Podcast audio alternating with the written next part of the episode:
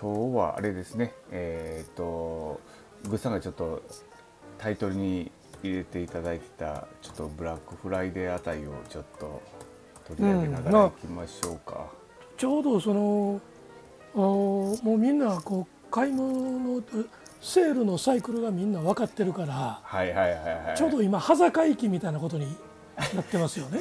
いやそうなんですよ、ね、だからアップルの発表あってそのはい。アップルの発表直後からあー IT 絡みの、まあまあ、サムスンで、まあまあ、ピクセルもそうですけど、はいはい。サムスンの発表がありシャオミがあり、はい。まあ、まあファーウェイもはい。ちょびっと出しいのみたいなね。そういうふうなことが出てきて、まあ、もちろんシャープさんもね発表があったりっていうようなことで、もう完全にあの、えー、とこの9月10月えーあたりのハロウィンまでに発表が終わってるという。はいはいはいはいだから11月の最初の12週間はどうすんねんっていう。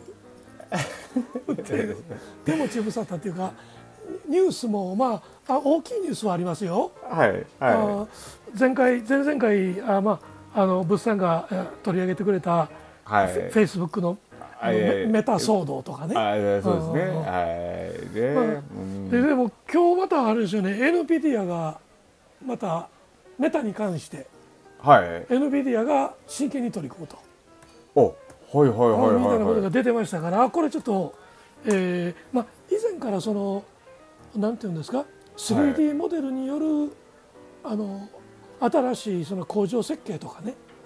はいはいはいはいはいはい。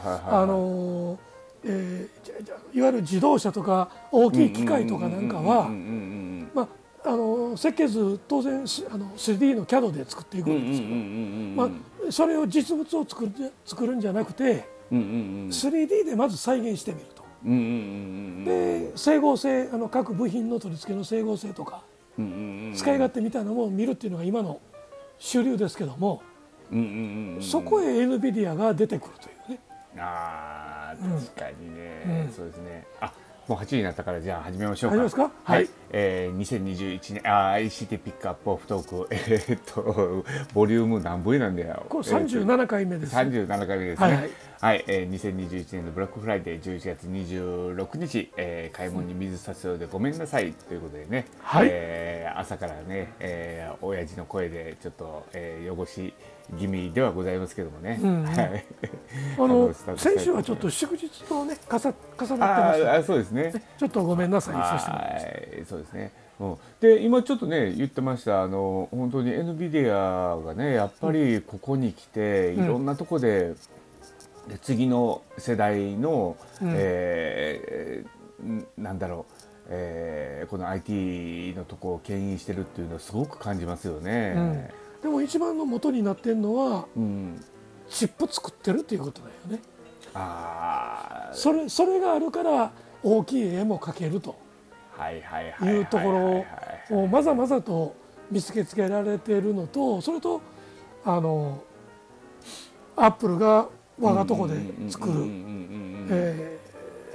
もちろんあのグーグルも自前のチップやと言い出してる、えーもちろんあのマイクロソフトそれからインテル、ここはいやいやそれはうちのとこの分野やんみたいなことをね、言い出してるから。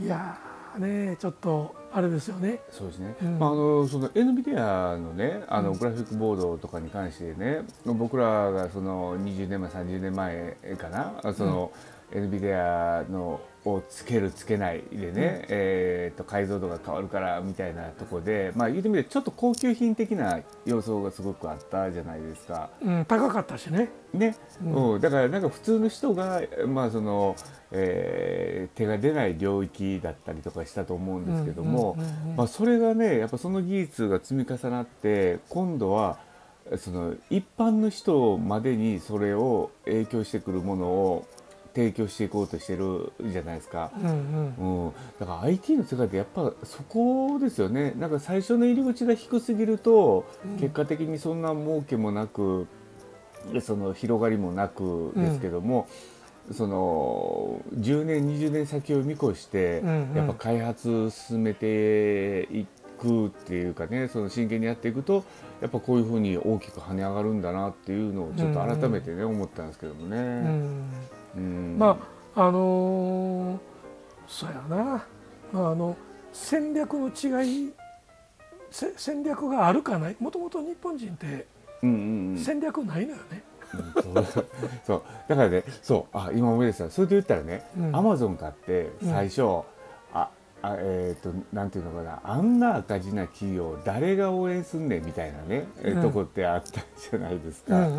うんうん最初ほんまにねあのなんやろ投資してもらうだけしてもらってでも、黒字に転じなくてっていうね、感じやったのにもう今じゃね、うん。なんやろ GAFA の 一つに入っちゃう、ねえー感じになってると思うんですよね。で、それ一番その赤字が続いてダメダメって言ってたのはうんうん、日本やと思いますよ。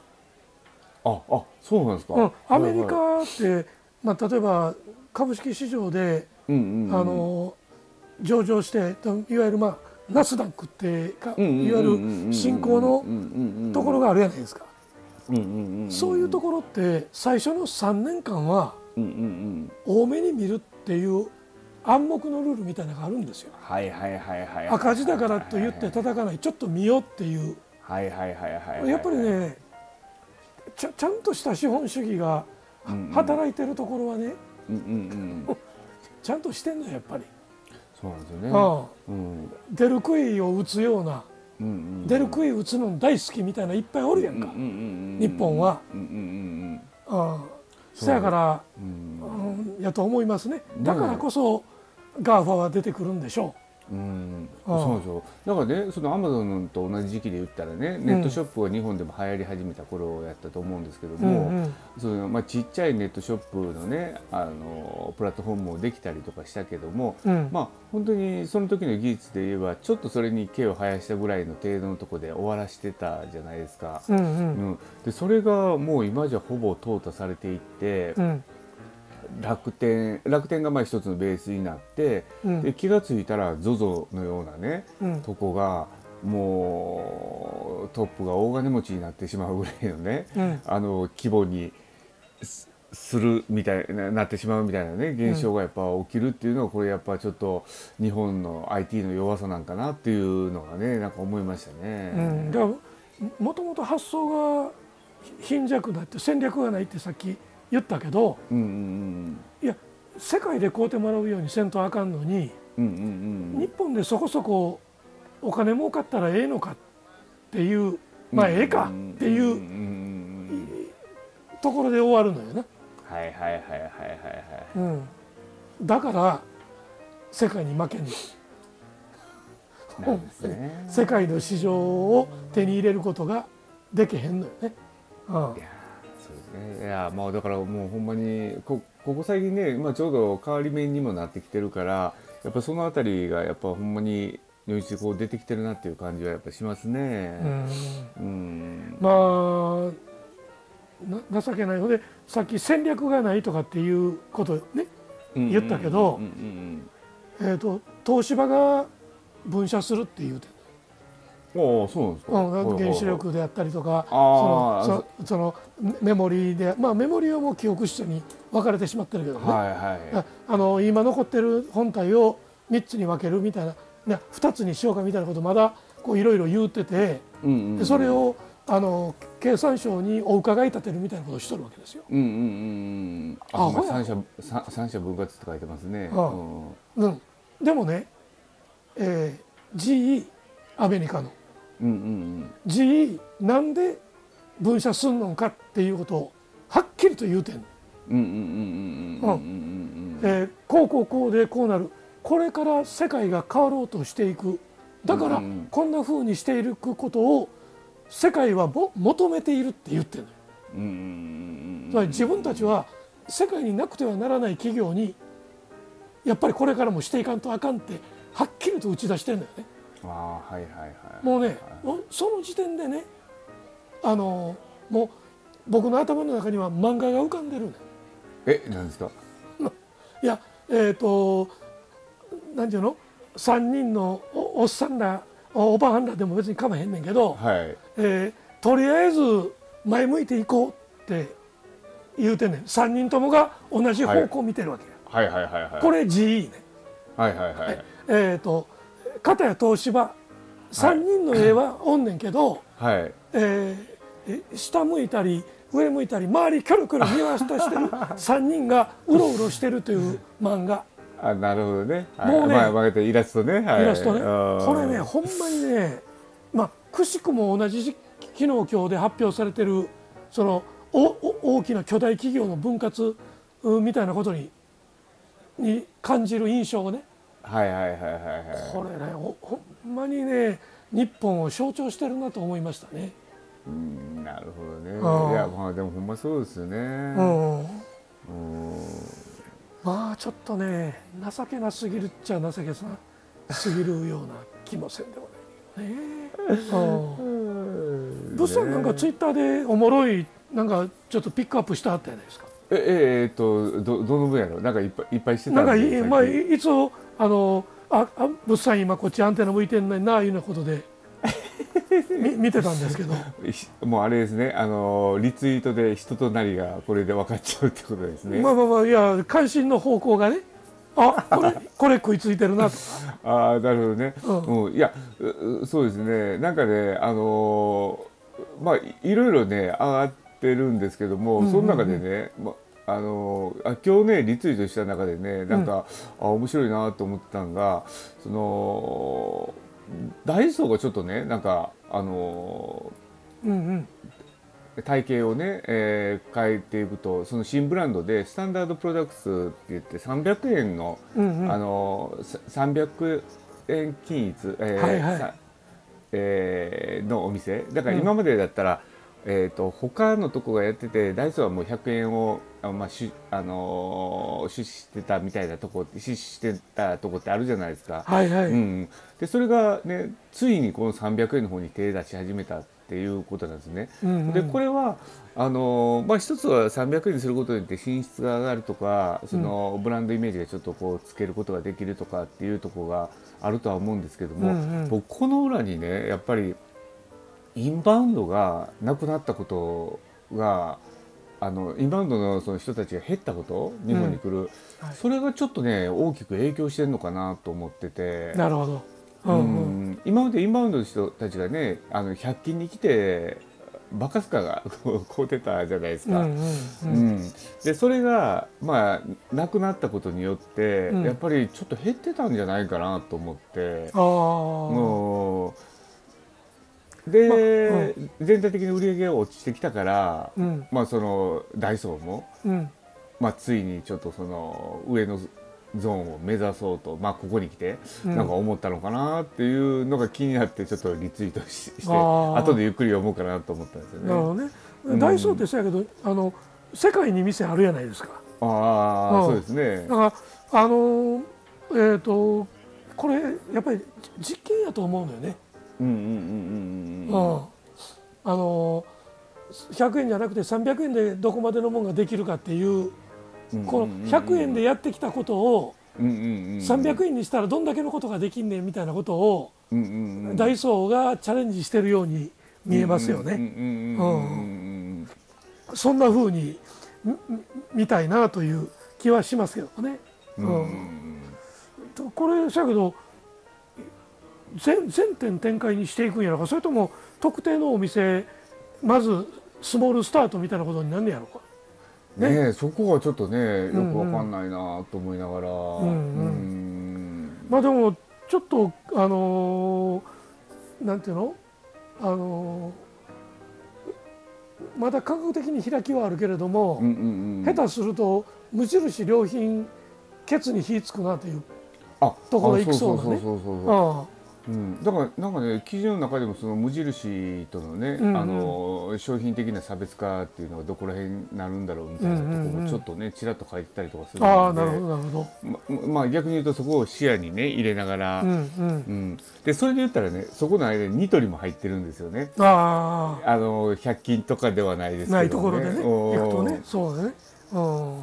あそう。だからね、うん。僕ちょっともうおこの,、えー、この寒くなってきたんでね、うんうん。あのえー、とシャツを買いに行こうと思って、はいはい。あのオックスフォード系のそのボタンダウンのねシャツをね、うん。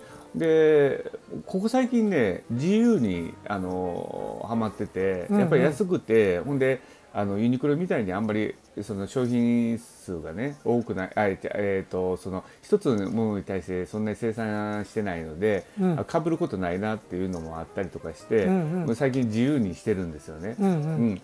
であのボタンダウンのオックスフォードの生地のシャツを買ったら1690円だったんですよ。まあと値引きがなかったんでね、はいはい。で、うんまあ、ちょっと自由にしたら高いなと思って買ってでその後いろんなとこ見てたら、うんうん。なんやろそれに関してはねあまり他と差がなくてね、うんうん。あのえー無印良品行ったら1990円だったんですよ。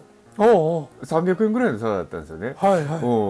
うん、で他で見てもみんなねその2000円切るぐらいのとこで設定されてたりとかしたんですね。うん。で特に無印良品って今定番の商品をぐぐっと下げてるんですよ。うんうん。うん、多分そのその消費的にやっぱりちょっと落ち込んできてるから、はいやっはぱね、うん、全体的な定番商品に関しては、いうん。えあの底下げっていうかねちょっと下げることによってっていうふうにしてきてるので、うん、だからそのえさっきのねダイソーの商品が、えー安いところからちょっと値段を上げて、うん。そうするとニトリとか無印とかに近づいてくるみたいなね、うんうんうん。ところのせめぎ合いがなんか面白いなと思ってね。ううん。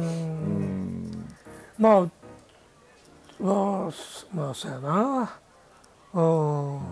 だこれがちょっと行き過ぎると多分あの両者その特徴がねあの、値段のとこでは測れないみたいな感じには今度なってくるのかなみたいなうん。感じはしてるんですけどもね。そうやな。うん。まああのーあのなんかに書いてあったけど、まあ、全てのそのそのこう原動力っていうのはうんうんうん。他者と違うことを求めるっていう、人の本能みたいなね。人と違うものを求めるっていうところがもう資本主義の原原点やと。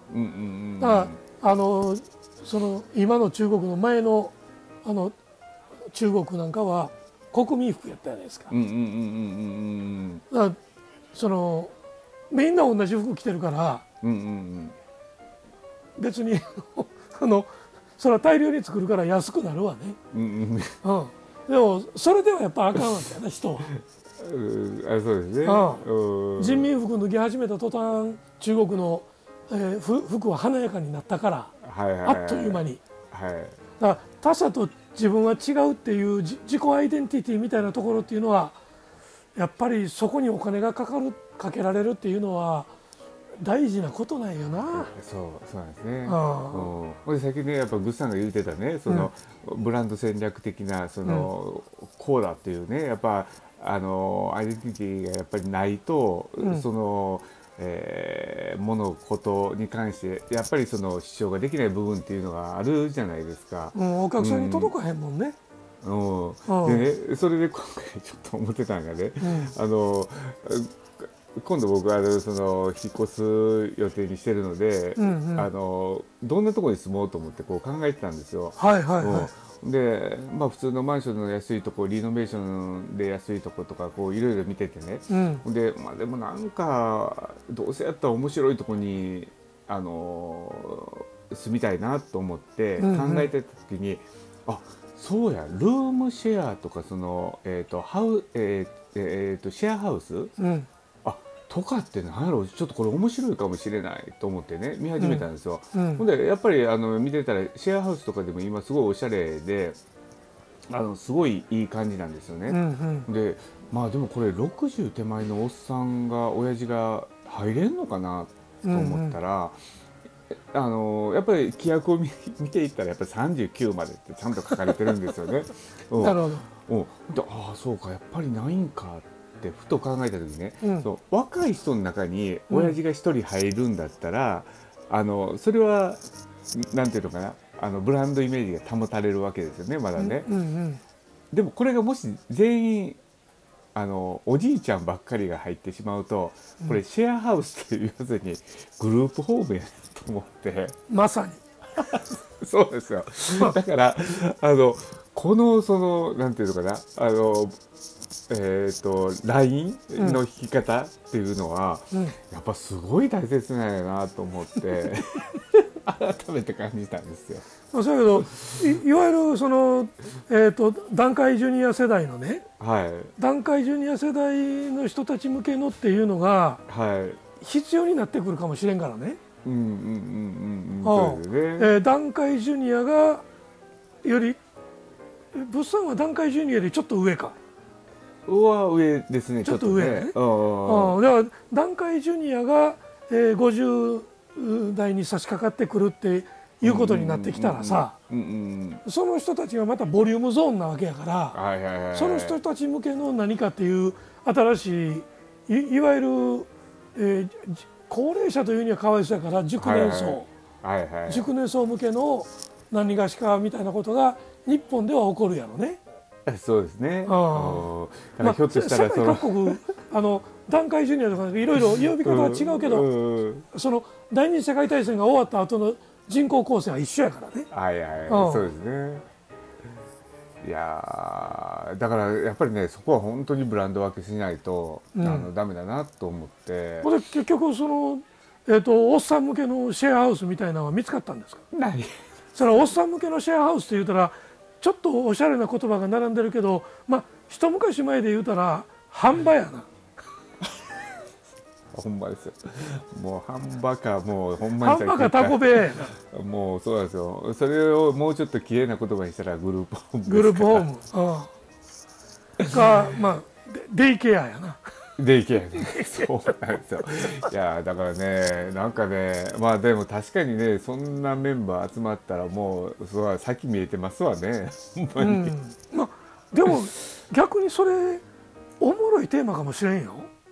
そうですね。あの、うんまあご50代ちょっとそこそこっていうことになってくると、うんうんうん。それなりにそのまあまあおっさん限定で言うとさうんうんうん仕事も固まってるし、うんうんうん。えーやってきた内容もまあ大体まあ筋道みたいなの分かれてるからあのまああ IT 系の人とシェアハウス求むとかね、えー例えばそのいわゆる接客業シェアハウスとか同じシェアでもうんうん。時間帯でいさかいの元になるやん俺寝てんのに寝寝寝入り花帰ってきやがってとかさ。はいはいはいありますいうのはあるやんか。それ絶はい。対あのいさかいの元やん。はいはいはい。うん。だからそういうふうなことが理解できるっていうこのえシェア相手を見つけるっていうのは今ならできるね。そうですね。うん、なんかそのなんていうの？そういうプラットフォームできるような気するね。そうですね。だからそこもだからね、なんか一つの線引きをしながらね、うんうん。やることによってね、うん、うん、うん。いやでもね、なんかほんまに、うん、だからひょっとしたらホホテル系みたいなそのサブスクのね、うん。もうちょっとなんかその長期滞在的な分が。あのあればそういうのもありなんかなと思うんですけどね。まあ会員制のホテルとかみんなそうですもんね。ああそういうことね。あほ会員制のリゾートホテルみたいなね。まあそれはまああのどっちかというと高級向けで、ねうんあのリスク大体抑えようってみたいなことですけど。ども、働く人向けのシェアハウスっていうのはやっぱりいるやろうね。いやーねなんか、あってもいいなと思いながらね。でもうんあの自治体なんかでワーケーションっていうやつをはいはいあのやってるところあるじゃないですか。はい。あのやっぱり長野県の大町とか、うんうんうんああいうところで、うんうんあのまあリモートワークがあできるような企業の方たちがそこへ行って、自治体がそのお古い小学校を改造してだからそんなことをしてみたりとかやってるからひょっとしたらその物産が考えているような地域とかあれであるかもしれませんね。ああのね一応ね移住とかではあるんですよ。あ移住かあんのか。そうです。移住でそこにねあのえー、と住民票を移すっていうね。ね。うん。でもねそれもね、うん。若い世代だけなんですよ。なるほどなんでかって言ったら、うん。もし65を超えてそこに移住するじゃないですか、うんうんううん。んほんで確かに、えーっと移住してくれると過疎化のところでは人が増えるんですけども。人増えるけどコスト高なるわなじじいばばあ移ったらそうそうそうそう。自治体からしてみたら今度お金出さなあかん方が多くなるこうなるからね。そうそうそう。もうだから年寄り来てくれんなよっていう感じになるもんな。そうなんですよ。だからどっちかっていうと若い人で子供がまだねちっちゃいとか今から生まれるとかっていうようなね、うん。あのその人たちをまあそうそうそう。応援すると。そうそうそうそう。和歌山もそうやもんな。そううんなんですよね、うんうんうんなるほどな。うんだからねもうほんまに今からまたあのーおじいちゃんおばあちゃんが暮らしにくい世の中に。うんあのまあこ今子ども食堂と言われてるやんか。はいはい、ね。子ども食堂で子どもが大変やっていうことはもうみ、まあ、ちょっとアンテナのある人やったら分かってるけどうんうん、子どもともう年寄りもあの、悲惨な状態ってもう目に見えてるからうん日本どうなるのって思うよな。だからあれですよねちょっとなんかあの昔の言葉で言うねおば捨て山をもうちょっとおしゃれな言い方でねいあの言えるようになったらそういう場所がひょっとしたらおじいちゃんおばあちゃんの憩いの場所になるかもしれないですね。うん、まあおば捨て山っていうよりは、まあ、そうやななんでおば捨て山っていうかというとはい。じじいは早死んでるからやねんやろあ、ほんまや。な。うんそうだそうだ。あのいつもでそのおば捨て山の話で出てくる時っておじいちゃんいないですね。うん、じじいはもうとうに死んでんねん。せやからまあ邪魔者扱いするよりまず先邪魔者になる前にじじいは先死ぬからねけど今はそうじゃないやんかはいはいそうだからですね。じじい長生きさせたらあかんねんっていうことになってくんのよ。はいはいいはい。やほっといたら新幹線でライターオイルで火つけようとかさ。あーなっちゃあなうんんですねじじいも出てくるわけやん。はいはい。ああのーあれまあ、70前の俺が言うのもね。おじいちゃんおばあちゃんのちょっとねそういうあそれいいかもしれないですね。おじいちゃんおばあちゃんのねあのーに特化した先進的な街づくりっていうことでね、うん。うんあのー例えば、えー、と案内表示とかもね、えー通常の1.5倍の大きさにしとくとかね。であの色の識別もしやすいね、あの、えー標識にするとかね、うん。はい。なんかそういうのあってもいいかもしれないですね。うーん。あのウーブンシティじゃなくてね、うんうんうん。あのーもうなんやろアンクルシティアンクルシティアンクルシティなんていうやろ。おおじいちゃんおばあちゃんのねあのうん町みたいなね。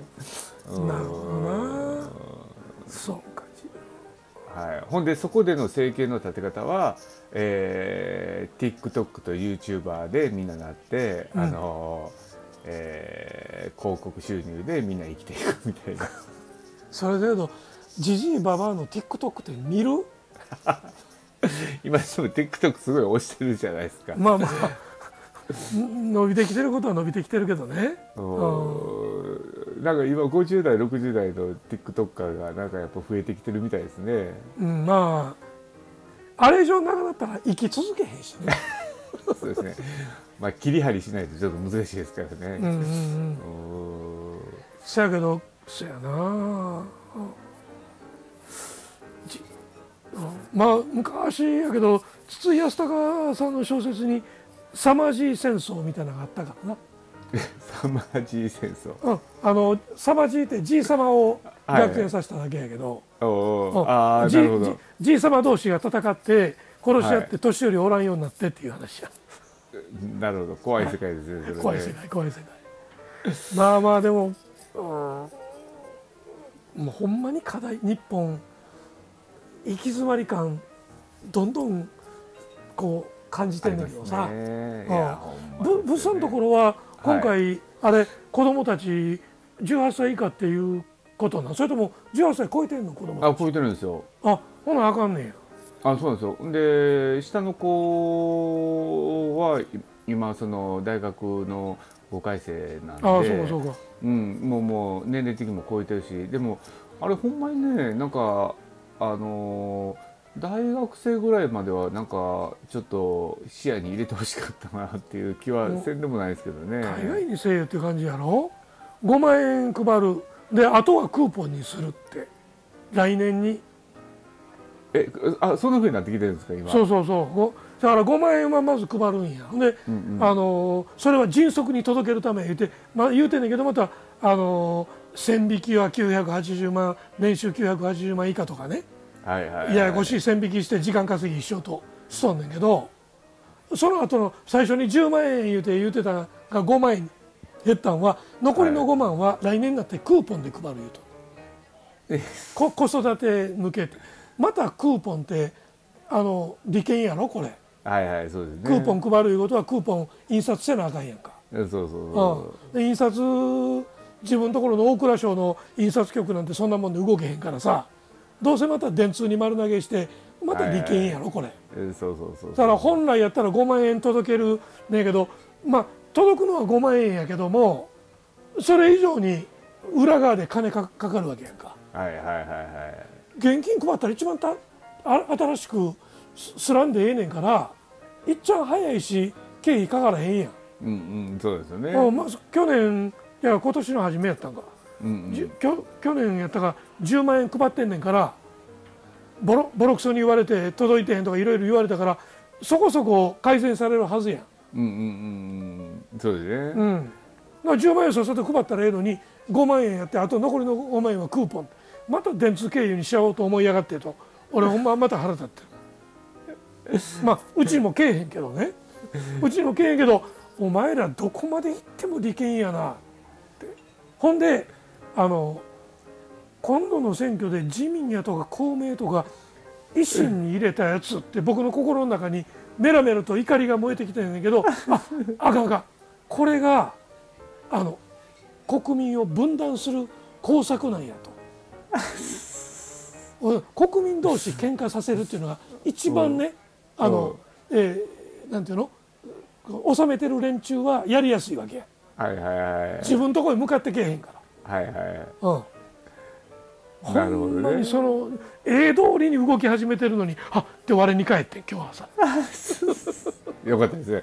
うんもう気づいた俺危うくもう暗示にかけられるところですそうそうそうそう。危うくえ向こうの陰謀にはまって、えー自民公明に投票したクソボケとか言って言い出しそうやってんけどああかんかん。これはもうあの分断工作にはまってるとなるほどね、これではあかんいやいやいやほんまに。ねいやでもほんまになるほど。それともう10万もうもうねなんかあの制約なく全員に配ってほしかったなと思います、ね、ちゃっちゃと配ったらええのにねほんまにいやほんまにもうだから子育て世代とかじゃなくてもねもう、あれでもほねそのえやっぱりグッさんがね前に言ってたね、うん。あの配ってほんで使ってなかったら、うんそのなんていうのかなあのえー、と課税対象にするとかね、うん。うん、にしたらいいですよね。ん。ほんまに。届いて領収書もでえじゃあ届いてお金届いたらうん。あのそれこそさうん。マイナンバーカード持たしたいんやったら、うんうんえっとこれ国から配ったお金もろた人ごめんやけど全員確定申告してねでええねんや、うんうん。そうですね。うん、この10万円に対してでもかめへんやん。うんうん申告してください、うんうんうん。領収書つけてくださいみたいなことでええわけやんか、うんうんうんそうなんですよね。うん確定申告させたらええねんや。そんな、うん。だからだからサラリーマンの人でもねそれで確定申告でね、うん。あのプラス10万がまあ言ってみたらもうあの給与額のところに入っててみたいなね、感じでだからそこであと確定申告の時に、えー、と10万円にねなんか対応する、あのとりあえず領収書だけつけてもらうとかねなんかしてくれたらね。いうことでやれば戻ってくるし、えーっていうようなことになんねんけど、えーそんなことよりもあの利権を優先するっていうことやろ、クーポン配んねんから何のクーポンか言うたら子育て支援とかって言うてるから、うん子育て関連企業うんうん。おむつであったりとかその子供用の食食材作ってるとか子供用の服作っててこれから少子化で大変なところからの政治献金を引っ張ろうとしてるっていうかねそういうことでしょ？どっちみち。あと印刷会社クーポンのあれちなみにねなんかあの預金に回ったら嫌やって言ってるでしょ、うん。あれ預金に回るってことは銀行に入るじゃないですか、うんうんそれってあんまりメリットないんですかね？なんか銀行にとって。銀行にとってメリットはまああ預かり資産はが預かり資産増えるけどうん。結局はあの預かり資産増えるだけで銀行の中に滞納していくけどそれあかんことちゃうからね別に、そうですよね、うん、だってその分によってひょっとしたらねあのえー、となんやろああの企業にまたお金を貸すとかっていうこともねできるかなとも思うんですけどもね。うん、でそれと,、えー、と銀行預金に新しい法律そんなにあの銀行に貯めるのがあかんって言うんやったら、うんうん。うん。新しい法律作ったらええやん。うん。でもね新しい法律作るよりまずほとんどの人がね10万円を使うって、うん。と思います。お金、ま、それでお金が回るんやからうんうん。これから、まあ、コロナちょっと下火になってこれからまだ分からんけどさ、うんうんうん。コロナがどうこうどんなふうになっていくかも、ドイツとかフランスなんかは増え始めてるからね確実に。うんうんうん感染者が。だからそのあたりがやっぱりどうなるか分からんけどお金配ったら増えるって。それママスコミが悪いわなやっぱり銀行に回るっていうのをアホ太郎の悪者のアホ太郎太郎か、うん。うんアホ太郎の言うことをそのままオウム返しみたいに繰り返しやがって銀行に置いとくのは不安やからやん。あのあそうですね。将来というか、もし病院かかったらで3回目や4回目のワクチンがいるようになったらワクチン9000円いんねんでみたいなことをみんな思ってるわけやんか。はいはいはいはい。ほな不安やから置いてるわけやろ。そんな不はいはい。安なくしたったらええねやんかそれがし政治やんかそうですね。うんグッさん僕今一個思いましたわ。お10万円だからダメなんですよ。うんこれね、うん30万円配ってくれたら、うんみんな使うんじゃないですか。令和新選組はコロナ収まるまで毎月10万配るって言ってたよああいいですね。あいやそう 30, 30, 30万あったらね MacBook Pro 買えるじゃないですか。うん。潤うね。まあ MacBook Pro 買うたらあのはい。儲かんのは、あアメリカと本杯。やねんけど儲かんのはアメリカと本杯。やねあんけどそっか。そっちそっちも手ガーフがァしか儲からへんからあれやねんけどまあ別にあのそれはそれでかめへんねんけどさ。で家族4人やったらねうん。120万になるじゃないですか。うんうん。ほんだら車買おうとかならないんかなと思ってなるよな。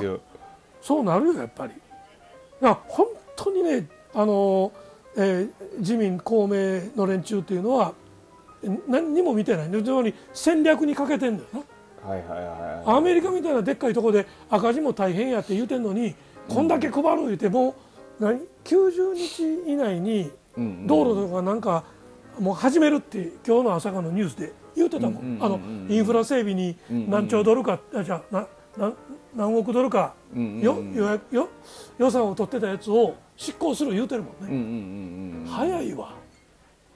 そらやることが、確かまあまああのブラックフライデーの話がもう日本政府のブラックな部分ばっかり出てきたというに。そうですね。ブラックエコノミーの話ばっかりでしたね。なってきましたですね。はい、えーということで、まあそろそろお開きの時間でございます。はい。えー、っとあほんまはもう3時8分ですね。はい。いやほんまね今日ねブラックフライデーでね、うんあのいや最近ちょっとあのなんだあの配信もうえ遠隔のみになってきたじゃないですかそのはい。はいもね、うん、だからそのあたり何購入するかなっていう話をしようかなと思ってたけど。いややっぱあれですね。生き物ですねやっぱり。うん。生番組は、生番組は生き物ですね、うんどこへどこへこうヒルヒルヒルって。いうか、このテーマはあの、はい。次のあのスマタブは物産が1週間やから、だから、こうブラックフライデーはまだまだ2週先でしょ、まね。一応まあ前倒しあるのはああるのは次の次のぐらいか、うんうんうん。そうですね。だからはい。次の15日のスマタブスマタブベタトークではい。15日でやるとちょうどええぐらいか、前倒し19日の前倒しブラックフライデーが19日ぐらいからやから、うん。うん、いけるかもしれませんね。うん、いやほんで、ね、いつもそうやってね、あのなんかネタがなかったら困るからそういうふうに考えるんですけど、うんうん絶対ネタが続くからね出て出てきますね。出てきます出てきます。はい。だから今日今日の全然 NVIDIA なんかっていうのはさっきまで僕知らんかったニュースやもん。ねああの旬なテレビネタですねそうねあのあの僕今猛査定で起きてるから。はいはいはい、だからああれでやっててああそうかと思って。えなるほどなるほうど、んうん。で今さっきボスさんと喋りながらあのこっち側片側でググってたらあやっぱり出てきたなっていうようなことになってましたですからね。あそうですね。これスマタ君の時に違ってねあのググりながらこう喋れるからいいですよね。そうそう。でもスマタブも今あそうか。リモートやからモニターあもう一個タブを置けばそれで検索できますもんね。ねいけますもんね、うんいけますね。うんはい。まあ、ということでスマタブもねちょっとずつ変わってきてるということでまたね、あちらの番組もよろしくお願いいたしまます。すということで終わりましょうか、終わりましょう。はい。はい。それでは皆さんいってらっしゃいませ。いってらっしゃいませ。ありがとうございます